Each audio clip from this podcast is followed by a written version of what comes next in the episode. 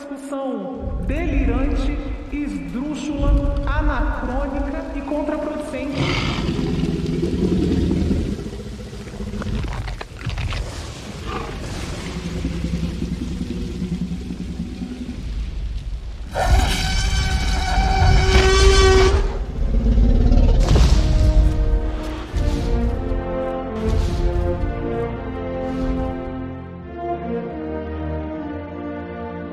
Eu sou o Léo Oi, eu sou a Marcela. e você está no Olhar Anacrônico, o podcast de literatura no seu tempo.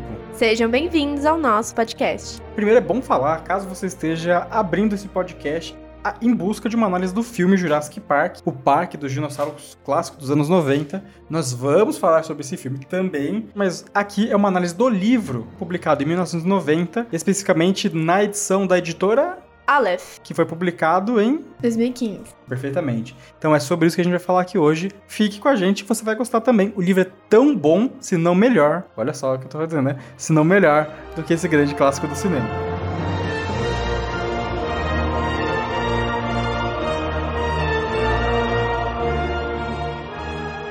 Dr. Grant, querido Dr. Settler, bem-vindos ao Jurassic Park.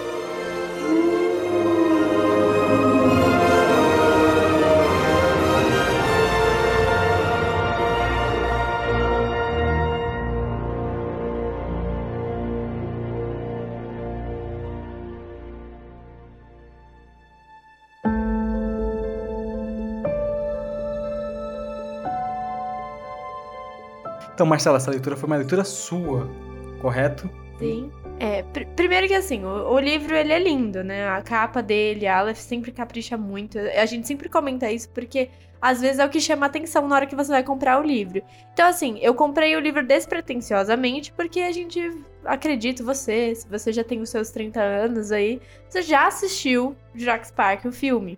É, foi baseado nesse livro, foi tirado muita coisa, inclusive, de- desse livro.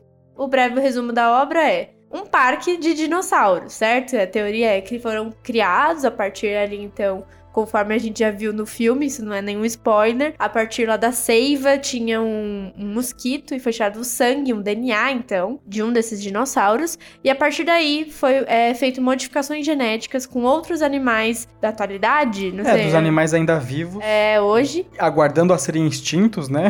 Isso, principalmente répteis, anfíbios. E aí, aí conta a história, então, igualzinha do filme, onde você tem lá o paleontólogo Alan Grant. E ele vai nesse parque, então ver se vai ser realmente aprovado, né? Vamos dizer assim. Era ele dar a aprovação dele, que aqueles dinossauros eram, eram reais, parecidos com o que ele já tinha estudado na vida dele. Não, é, não só ele, como um outro grupo de pessoas também nos acompanham, né? Isso, uhum.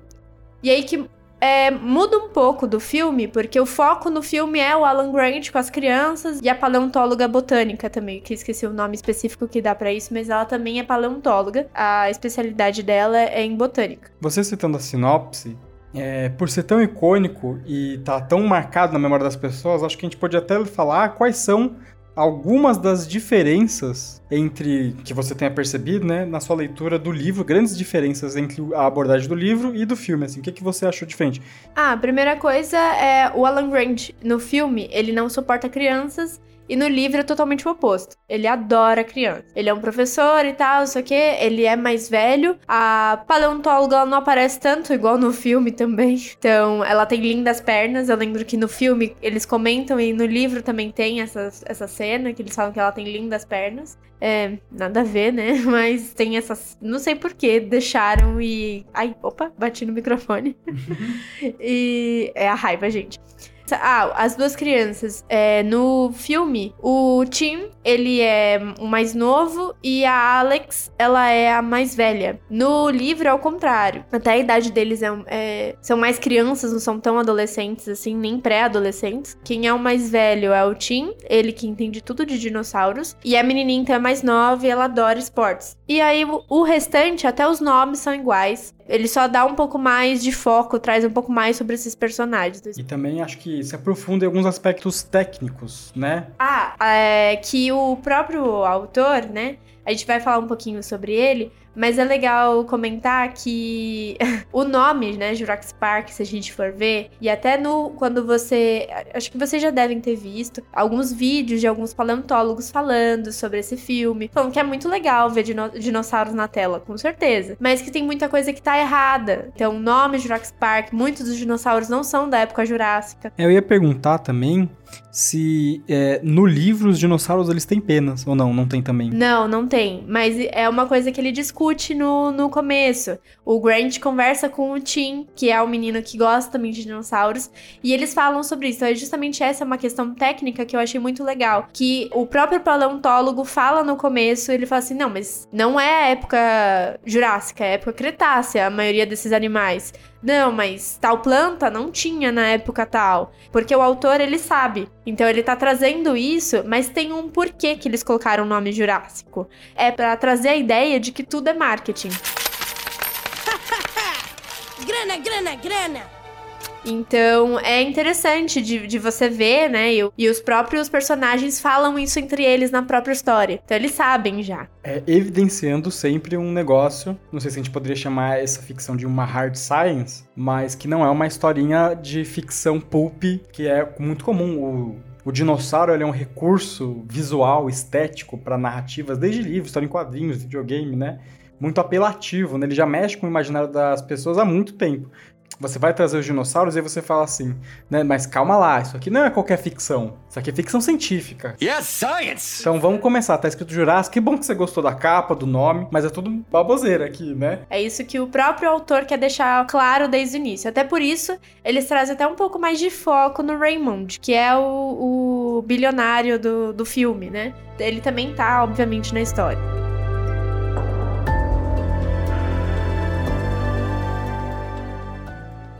Então, é porque o autor, já que ele já está mostrando para você, leitor, que ele está ciente dessas licenças poéticas que ele está tomando para utilizar alguns nomes, como o próprio Jurássico, ou chamar essas criaturas de dinossauros, isso é diferente da abordagem que a gente tem no filme. Isso. De como o livro está argumentando uma coisa e o, e o filme está argumentando. É, exatamente. Ele quer trazer a mesma ideia, né, o Spielberg, e acho que ele trouxe o cerne, né, da, do ponto principal. Mas aí a gente pode até. O Léo foi um pouco mais atrás sobre a história do autor, acho que é bacana trazer algumas informações sobre ele, mas eu só vou comentar, né? Então, o Steven Spielberg que ele fez fez foi trazer essa emoção. Ele conseguiu trazer a emoção do que, que seria para um paleontólogo ver dinossauros de verdade. Coisas que ele nunca. A, até no livro tem uma parte, né? O, o, Grant ele encontra um ninho de, de Velociraptors e ele encontra então um filhotinho, um fóssil de um filhotinho de Velociraptor. E aquilo traz uma emoção muito grande para ele. Ele tá vendo um animalzinho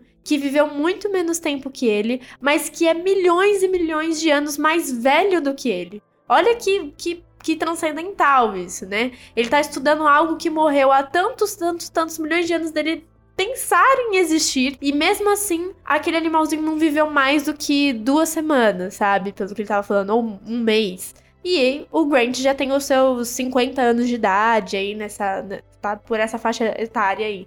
Então isso é muito legal o, o, escritor trazer isso. E o Spielberg, então, traz essa emoção pra gente do que, que é, com o som, que é icônico, os personagens que ficaram muito bem criados também. É, aí acho que para facilitar, por isso que ele mudou algumas coisas em relação a esses personagens, para não trazer tanto. Pra não ficar pesado, né? É, é. Não que a história seja, tá? Mas é que assim, ia ter que explicar muita coisa sobre a vida do, das crianças e tal. Então Tá aqui, duas crianças, neto do cara rico, bilionário, que vão ver o parque. Ponto, é isso. E no final é uma grande obra-prima do cinema. Não sei se a gente pode exagerar tanto assim, mas é um marco, né? É um espetáculo em todos os sentidos, porque além do fascínio, você tem a questão dos efeitos especiais. Teve uma febre de dinossauros nos anos 90, começo dos anos 2000, e o Jurassic Park é um grande marco, né? Dessa febre. É, é uma obra redondinha, muito bem realizada em todos os sentidos, de trilha sonora, que é marcante, o som dos animais. Nossa, se você fechar os olhos, você consegue ouvir o som do Velociraptor. Né, o rugido do Tiranossauro Rex, Isso. né?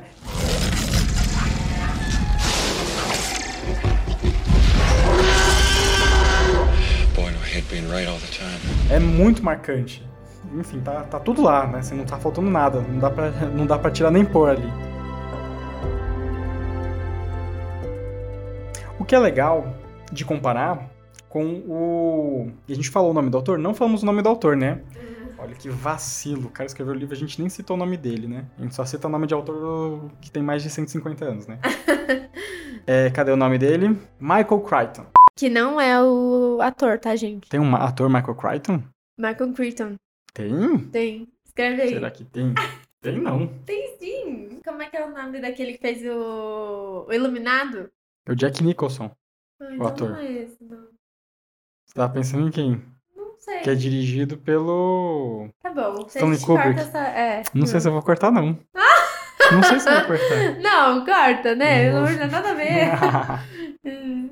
enfim, enfim. O Michel Crichton, que nasceu em 1924, já falecido, morreu em 2000 2008, é, que tem uma visão diferente do que o, Steve- o Spielberg traz, né? Ele tem todo um background já mais voltado para academia, ele foi médico, ele escreveu muitas histórias de ficção científica, talvez com o mesmo viés, que tem diferenças, assim, tem diferenças bem agudas ali de como ele trata no livro e o Spielberg também dá ênfase em outros pontos ali. E os dois acabam meio que se somando, assim, são, são duas coisas muito boas, mesmo que independente da visão que eles trazem cada um deles. Perfeito, perfeito.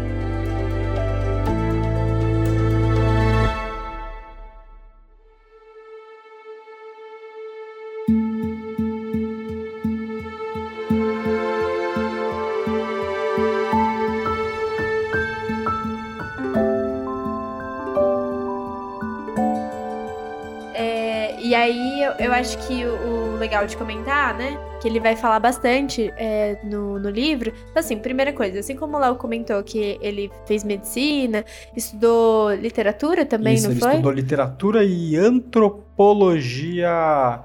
Ele foi bacharel em antropologia física, que estudava a constituição da biologia humana. É, é, biologia evolutiva da humanidade, né? Ah, legal.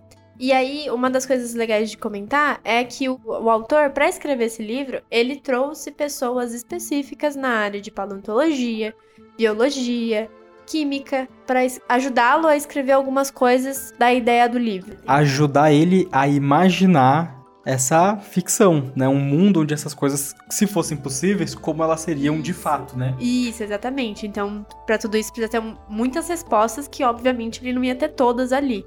E convenhamos que também é uma- uma das partes mais divertidas da ficção, né? De você pensar, e se fosse possível, e pensar realmente física, química, biologia, né? Como seria um mundo onde coisas dessa natureza ocorressem. Nossa, isso é muito legal, né? E aí, uma das coisas que ele vai comentar é sobre a teoria do caos. Então, que ele vai trazer bastante no livro e fala um pouquinho no filme, né? Bem pouquinho. Tem, tem ali um gostinho do que seria a teoria do caos. Você viu o Tiranossauro? Ele não obedece nenhum padrão. O, o roteiro de parque é a essência do caos. Eu ainda não entendi bem o caos. Oh, o que é, é- é, simplesmente ele é, lida com a imprevisibilidade em sistemas complexos. Simplificando, é o, o efeito borboleta. Uma borboleta pode bater as asas em Pequim e no Central Park chove em vez de fazer sol. Óperas, E o mesmo efeito nunca mais se repetirá. Isso é o quê? Imprevisibilidade. Ah, certo. Veja só. Viu isso? E- Eu tinha razão. Ninguém poderia prever que o Dr. Grant pularia de repente de um veículo em movimento. Alan! Ah, e aí está, outro exemplo. Vem, aqui estou eu, falando sozinho. Esta é a minha teoria do caos. É, a gente tava aqui conversando e você citou um filme e eu achei interessantíssimo porque ele também converge, porque além de terem dinossauros, né, é uma ficção científica também, que é O Som do Trovão. Isso. É um filme, então, onde ah, eles desenvolvem uma forma de conseguir voltar em qualquer momento do passado. Tudo isso com muita tecnologia e dinheiro, né? Senhores e senhora, hoje vocês ficaram lado a lado com Colombo descobrindo a América, Armstrong pisando na Lua e Brubaker aterrissando em Marte. Vocês são os verdadeiros pioneiros da última fronteira, o tempo. Em nome de todos nós da Corporação Safari no Tempo, eu parabenizo vocês por esta verdadeira caçada excelente. Algumas coisas para lembrar da viagem: um uniforme de safari, botas, capacete e um disco holográfico para reviver a viagem. E eles vão, então, no passado, onde existem dinossauros. Você- pode escolher. né? Ali você aperta lá uns botões e você escolhe a época que você vai. É, é como se fosse um, um parque também, porque você só vai ali pra conhecer, mas nada você pode fazer, tá? E aí você volta. Só que aco- acaba acontecendo alguma alteração nesse passado e quando essas pessoas, esse grupo de pessoas volta, o mundo que elas conheciam tá totalmente destruído e modificado. E aí a história vai se passando, como é que resolve isso, como é resolve esse problema, enfim. Mas ele ajuda a gente a entender, e eu achei extremamente é, estimulante da imaginação, né? É como a gente pode realmente imaginar se alguém viajasse no passado e alterasse, mesmo que fosse minimamente alguma coisinha. Foi tão grande que o desencadeamento de eventos se mudou de tal forma que o mundo, o futuro do presente, de onde essas pessoas estão vindo, ele mudou em absoluto. Então é teoria do caos. O, a mínima mudancinha que você causou lá, seja qual for, ela pode causar mudanças gigantescas no nosso presente, né? Quando era garoto, meu avô me contava histórias sobre ter visto animais reais em florestas.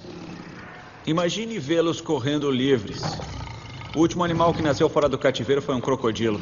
Morreu há 38 anos. Milhões de anos de evolução e acabamos com eles em alguns milhares de anos, assim como com o DNA deles. Não podemos nem cloná-los. Ele era muito bonito. Por isso faço esse trabalho.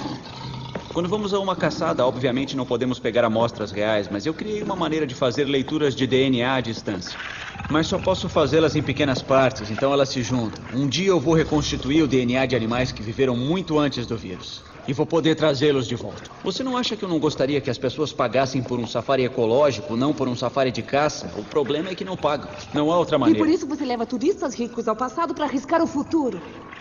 Olha, eu respeito o que você está fazendo mesmo. É só que você não entende o perigo que é isso. Isso é maior do que o seu trabalho ou de qualquer outra pessoa. Não faríamos isso se não fosse a prova de erros. Uma nova agência do governo trabalha com a gente. Eles monitoram todos os nossos procedimentos. Foi assim que Ratton conseguiu autorização. Você não conhece o Charles Hatton. Ele só pensa em dinheiro. É sempre a mesma coisa quando tem muito dinheiro envolvido. Mas isso, isso é diferente. Vocês estão colocando em risco toda a evolução.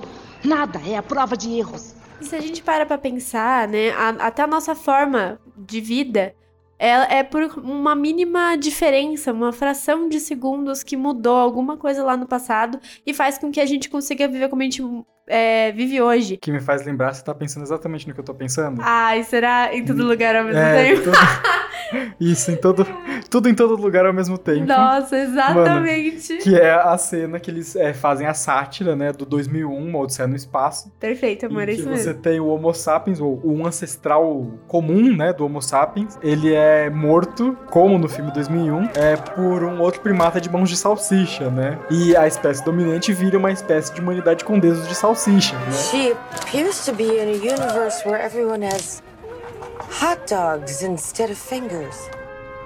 It's crazy! You're starting to get it. como mínimos mudanças, né, sutis de escolha na nossa vida, de lugares onde determinadas coisas ocorrem, causam grandes transformações no a gente universo. não tem como, como controlar essas coisas. O que a gente pode controlar é, é- Ele até vai falar isso no livro, que são algumas frações de segundos à nossa frente do tempo. A previsão do tempo, por exemplo, que a gente tem hoje, a gente consegue saber mais ou menos, talvez, como vai ser até o final da tarde. É tudo muito imprevisível, tudo está muito sujeito a é, condições muito, muito pequenas que a gente não consegue medir, né?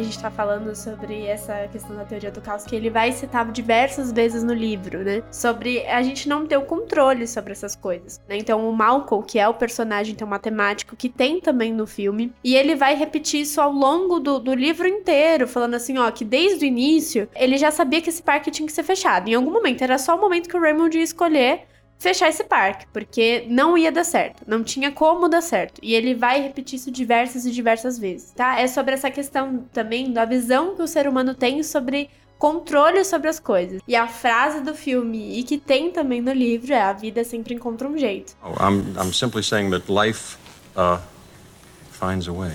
Eu ia só comentar que tem uma parte na- no livro que o Grant tá conversando com um aluno e ele tá explicando então sobre a teoria que tinha, que muitos dinossauros parecem terem sido encontrados sempre morreram da mesma forma. E ele simplesmente vai explicar que não, que o dinossauro morreu e aquele fóssil tá daquele jeito, parecendo meio distorcido e tal, por causa do tempo. E nós não temos a noção do que, que é o tempo. Então é isso que ele vai tentar falar. A gente não consegue entender o que são 80 milhões de anos. A gente não consegue dimensionar isso.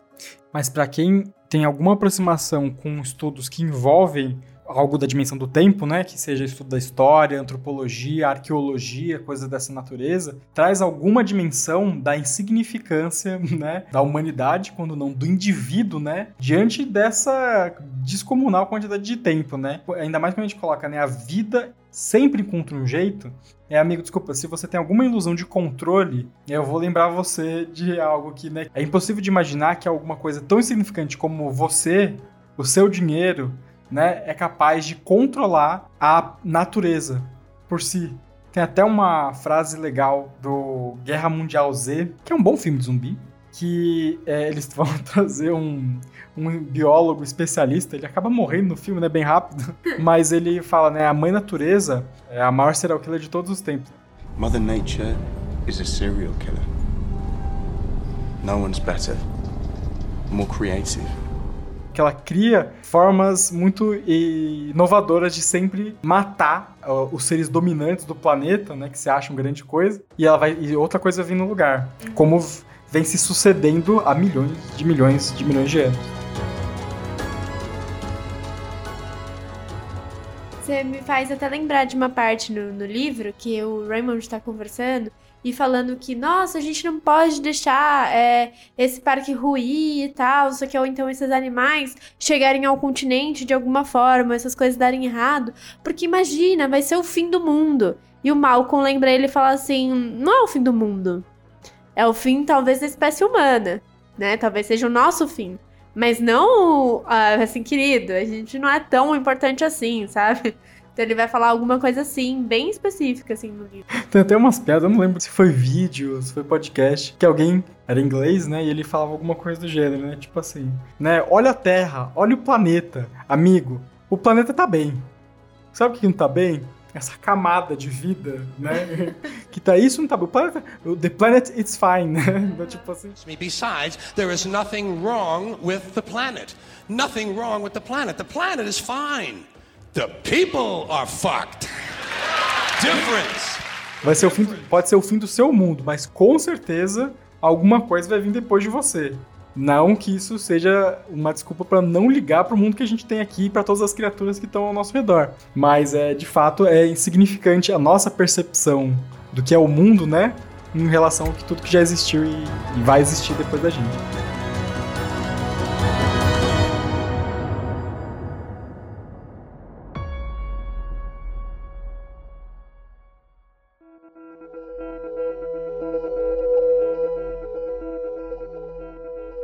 E aí até o Léo deu uma deixa, uma pequena deixa, quando ele tava falando sobre assim, o seu dinheiro não importa, né? Perto a, vida sempre vai encontrar um jeito. E aí é alguma coisa que o autor vai trazer bastante sobre essa questão da ética, né? Porque assim, ele descobriu uma forma de, né, os cientistas que ele contratou, descobriram formas de trazer os dinossauros de volta à vida. E aí a grande pergunta fica: isso é ético? Porque pensa, pensa no ecossistema, no, no planeta.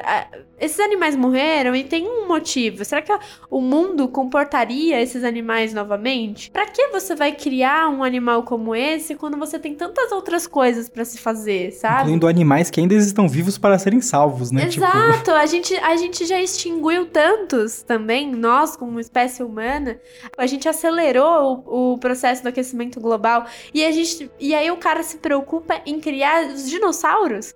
Sério? É, muita gente fala como se é, a resposta para os grandes erros da humanidade fossem a natureza humana. Esses, abre aspas, erros, né? Mas é, eu acho que também é uma questão sobre o sistema que a gente está inserido. Não venham chamar a gente de comunistas. Não, não é isso não. É isso aí, literalmente. Somos comunistas.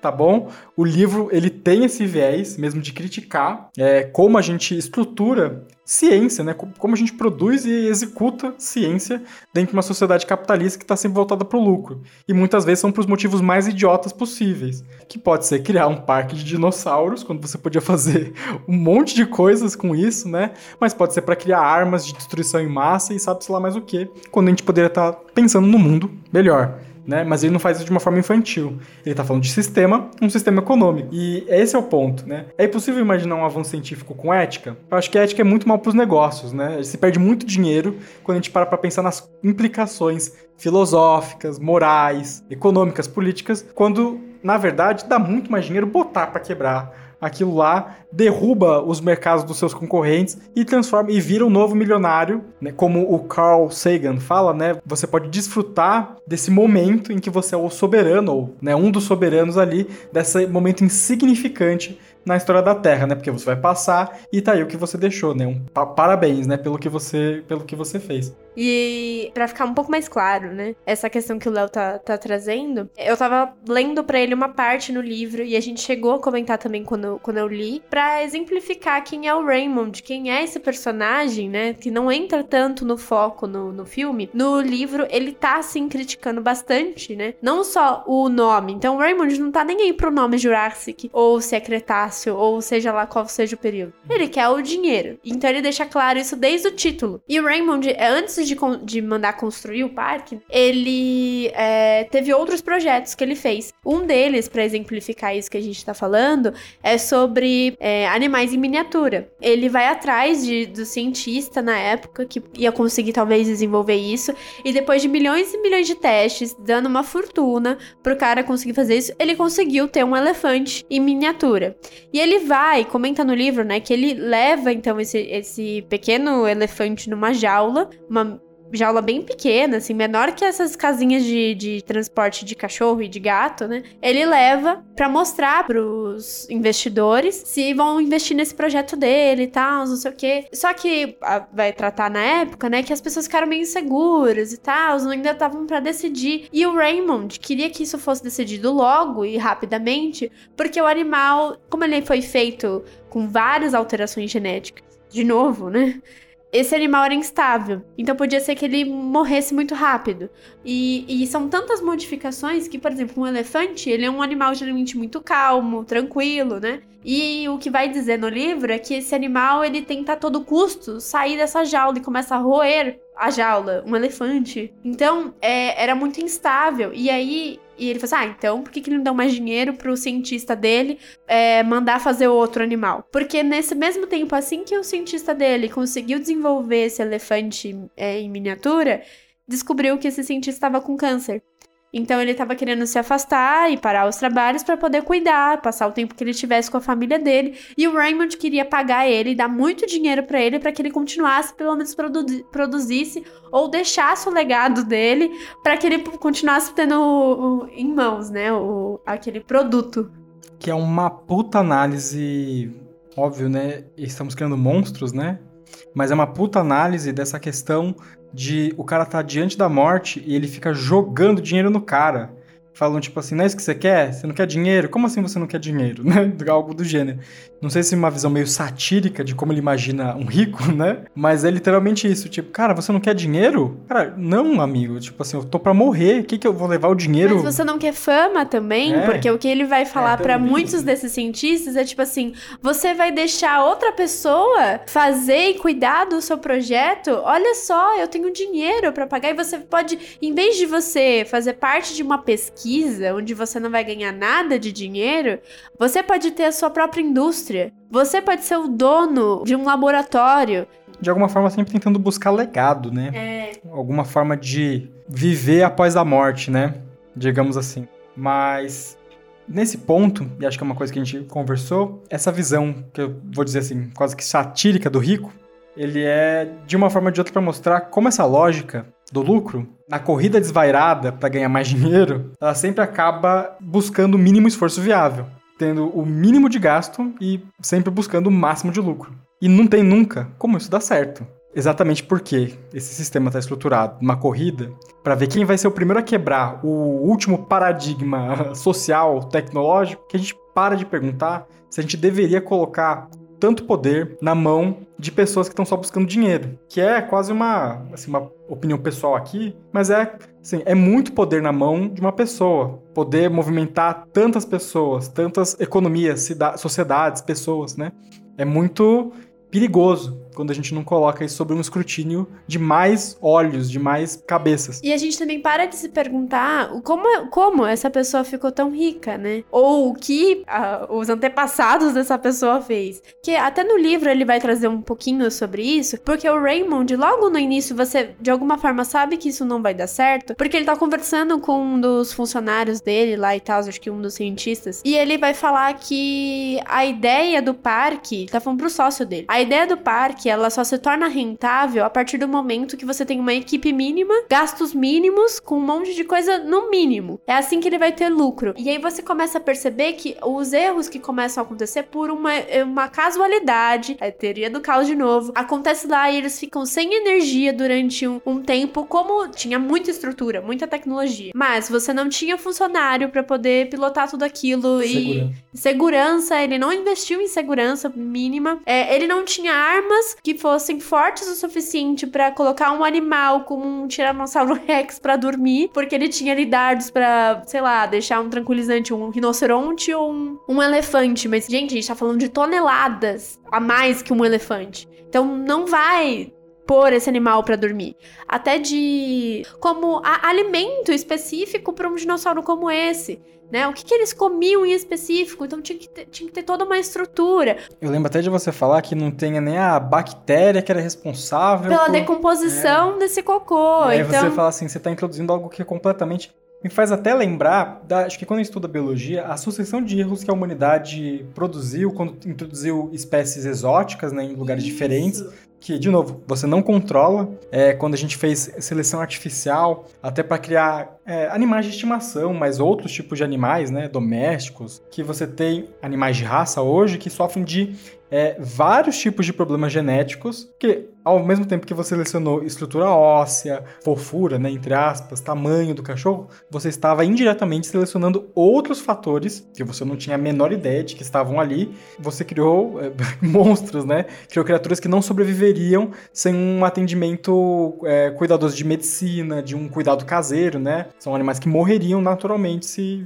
tivesse que viver por si mesmos. E essa também é uma das conclusões. No, no filme, talvez seja mais nos atuais, mas no, no livro tem a parte que o próprio cientista chega à conclusão, junto, né, com o próprio paleontólogo, Alan Grant, de que o que eles, esse cientista criou, na verdade, são monstros, não são dinossauros. Estão muito longe de ser um dinossauro. Porque são, foram tantas modificações genéticas feitas, ele traz até alguns infográficos, sabe, para mostrar e tal. A quantidade que ele usa de DNA de um dinossauro é muito pequena perto da fração do que ele vai usar de ave, que ele vai usar de réptil, de anfíbio, e são milhões e milhões de, de, de células, né, para formar um ser vivo. Então imagina o que, que ele criou. Não criou um dinossauro, tá longe. Eu lembro do Jurassic World, né, que é a continuação dos filmes atuais, que logo no primeiro filme deles, eles falam falam, ocorre um incidente, né? O, o dinossauro escapa. E eles falam assim, mas essa criatura não estava sob controle? E aí o cientista fala: You didn't ask for reality, you asked for more teeth. Vocês pediram por mais dentes. Nossa, total. Né? Vocês pediram por algo mais monstruoso. Foi isso que eu fiz. Eu criei um monstro. É isso mesmo.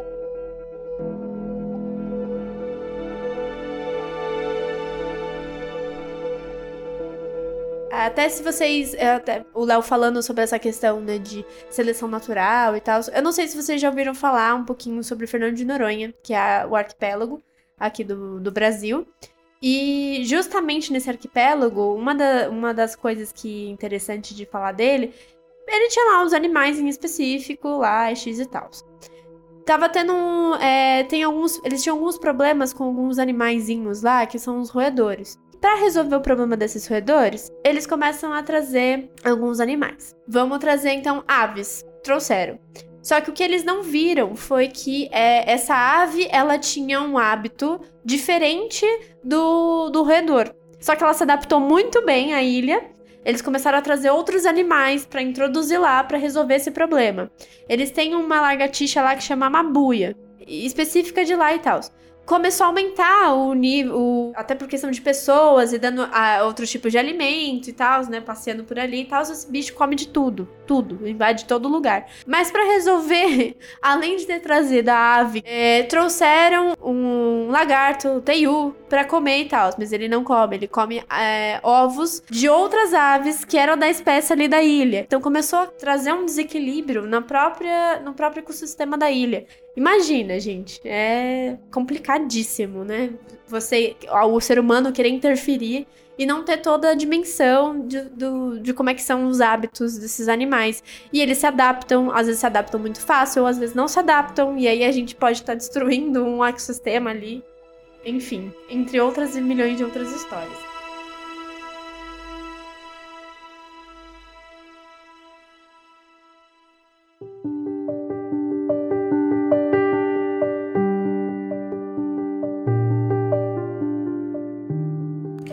Feito essas considerações, é sempre legal a gente olhar um pouquinho para a história do autor, e é o que a, vai diferenciar daqui para frente, eu digo assim, na história da humanidade, né, do conteúdo que foi produzido por seres humanos e do conteúdo que está sendo produzido por robôs, né, na nossa atualidade. A gente consegue olhar para a experiência de vida do autor e entender da onde ele está tirando algumas das referências que ele está trazendo ali na obra e por que ele pensa desse jeito e como ele traz ao longo da obra dele coisas que rimam, né, tem tudo a ver com o que ele falou, né, no Jurassic Park e que ele disse nas outras obras obras passadas dele. O Michael Crichton, ele nasceu nos anos 40, passou grande parte da juventude dele no meio acadêmico, né? Ele fez três cursos de faculdade, sendo que ele se formou bacharel em como a gente falou, né, antropologia física, ele se formou em medicina, chegou a trabalhar um pouquinho durante a formação dele. Ele atuou é, no Boston City Hospital e lá ele menciona, pelo menos na biografia dele, ou na biografia que fizeram dele, né, não sei se é uma autobiografia, né, que ele se desencantou muito com a cultura do hospital em que o interesse dos médicos estava muito mais na construção da reputação deles do que em resolver e solucionar o problema dos pacientes. E o que talvez tenha levado realmente ele a se encaminhar para o mundo da literatura, né, da, da televisão, do cinema, porque ele já gostava desde pequenininho de escrever. Ele até chegou a cursar, se não me engano, alguns anos de literatura na juventude dele.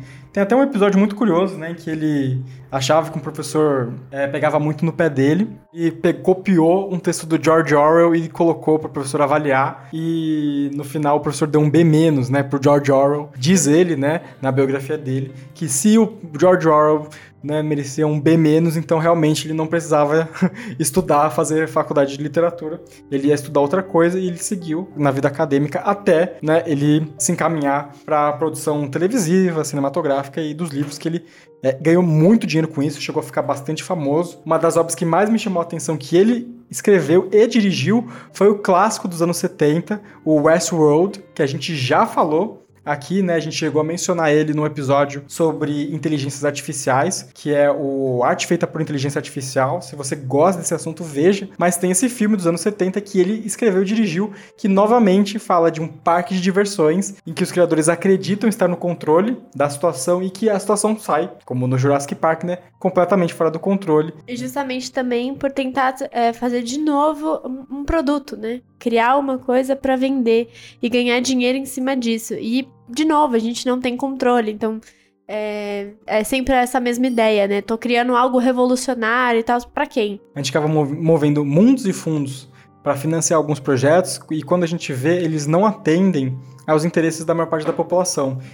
A gente vê que é um assunto muito proeminente na obra do autor. E me fez pensar muito, quando a gente estava conversando sobre isso, sobre toda a situação atual sobre inteligência artificial, que é a ética no avanço científico, né? Eu estava lendo uma matéria do Washington Post, que foi publicada em março de 2023, Caso você esteja vendo esse episódio no futuro, é legal saber qual era a discussão que a gente estava tendo nessa época. Você está se debatendo muito sobre inteligência artificial e sobre os benefícios e malefícios que ela vai trazer para o mundo do trabalho, sobre privacidade, do que é verdade ou não, né, hoje, em tempos de fake news e tudo mais. E eu estava lendo essa matéria falando sobre chat GPT, produção de texto gerado por inteligência artificial. E essa matéria chega a citar umas respostas que alguns programadores e desenvolvedores deram para ela. E eu Vou citar aqui uma que o palestrante britânico, o Simon Williamson, ele trouxe para essa matéria e eu achei muito interessante a perspectiva que ele deu para toda essa discussão que a gente está tendo hoje em dia. Abre aspas. Sou engenheiro de software há 20 anos e sempre foi a mesma coisa. Você escreve o código e o computador faz exatamente o que você manda. Com o prompt, que é o termo que a gente usa, né, para designar a instrução que você dá para a máquina, né? A tradução seria como a solicitação, né, a provocação que você dá para a máquina. Ele continua, né? Você não obtém nada disso. As pessoas que construíram os modelos de linguagem não podem nem dizer o que isso fará. Essas coisas mentem para você, elas enganam você. Elas puxam você para caminhos falsos, para perder tempo com coisas que não funcionam. E ele faz a melhor metáfora de toda essa analogia que rima muito com Jurassic Park, que é: é como lançar feitiços. E como na magia fictícia, ninguém entende como feitiços funcionam. E, se você os pronunciar errado, pode acabar conjurando demônios que vêm te devorar. Tal qual dinossauros no Jurassic Park, né? Ele usa o termo devorar, né? Come to eat you. Mas é literalmente isso. A gente não entende os caminhos do que a gente está fazendo. A gente acha que vai ser alguma coisa incrível, mirabolante, muito lucrativa lá na frente, mas que no final, tal qual feiticeiros lançando seus feitiços, né? Os efeitos dessas magias eles são desconhecidos a longo prazo. Veja que, quando eles constroem essas cadeias de informação, a inteligência ela começa a aprender por si só, em alguma medida. E a gente passa a não saber o caminho que ela está fazendo. Eles não sabem o caminho que a máquina está fazendo para chegar na resposta. Óbvio que aqui ele se refere à falta de compreensão que a gente tem em inteligência artificial, mas a própria natureza do mundo funciona de uma forma parecida. Nós estamos sempre lançando feitiços e, vez ou outra, para não dizer quase na maioria das vezes, a gente está apenas criando monstruosidades.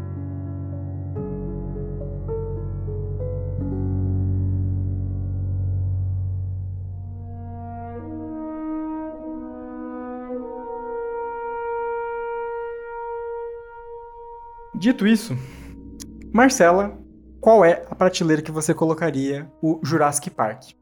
É, era alguma coisa do tipo, né? O ser humano é, brincando de Deus de novo, né? É uma prateleira que tá abarrotada de livro. Né? Essa aí tá cheia de livro. com casos fictícios e verídicos da nossa história. Nunca, essa história nunca acaba bem, gente. É isso, temos um episódio? É isso. E aí, é, se vocês me perguntarem se vale ou não a pena essa leitura, vale sim.